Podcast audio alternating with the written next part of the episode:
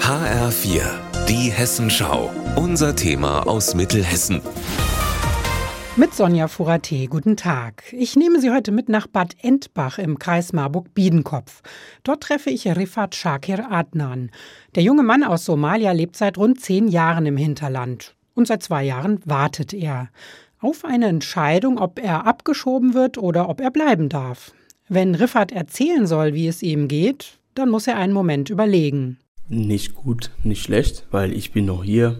Im Gegensatz zu meinem Bruder, ich habe hier Freunde, Familie, die mich noch unterstützen. Deshalb, mir geht es halt angenehmer als mein kleiner Bruder.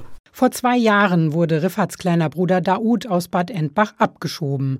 Die Polizei kam mitten in der Nacht. Riffat sprang aus dem Fenster und dann floh er ins Kirchenasyl. Freunde, Bekannte, Vertreter von Vereinen und der Kirche, sogar Politiker aus Bad Endbach und Gladenbach setzten sich dafür ein, dass Riffat bleiben darf. Am Ende sprach sich auch die Härtefallkommission des Hessischen Landtags dafür aus.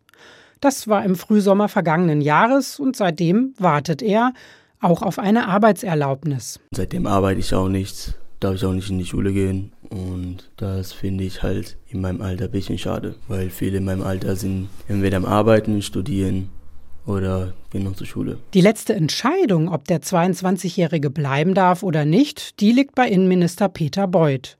Wann er sie trifft, ist völlig offen. Und warum die Entscheidung des Ministers so lange dauert, ist nicht zu erfahren. Das Ministerium schreibt auf HR-Anfrage, dass der Fall noch geprüft wird. Der Hessische Flüchtlingsrat beobachtet immer wieder, dass diese sogenannten Härtefallentscheidungen sehr lange dauern. Das liege oft daran, dass einerseits der Lebensunterhalt der Geflüchteten gesichert sein muss, ihnen aber gleichzeitig nicht automatisch eine Arbeitserlaubnis ausgestellt wird, so wie bei Riffat. So wartet dann eine Behörde auf die Entscheidung der anderen, sagt Timo Scherenberg, der Geschäftsführer des Flüchtlingsrats. Daher ist es auch schon lange eine Forderung von uns, dass während des gesamten Härtefallverfahrens die Leute automatisch eine Arbeitserlaubnis bekommen müssen. Riffert macht diese Ungewissheit sehr zu schaffen. Sein größter Wunsch ist deshalb eindeutig. Dass endlich mal eine Entscheidung getroffen wird, weil das ist schon ein bisschen lange her, seit dem das alles angefangen hat. Aus Bad Endbach Sonja Furate.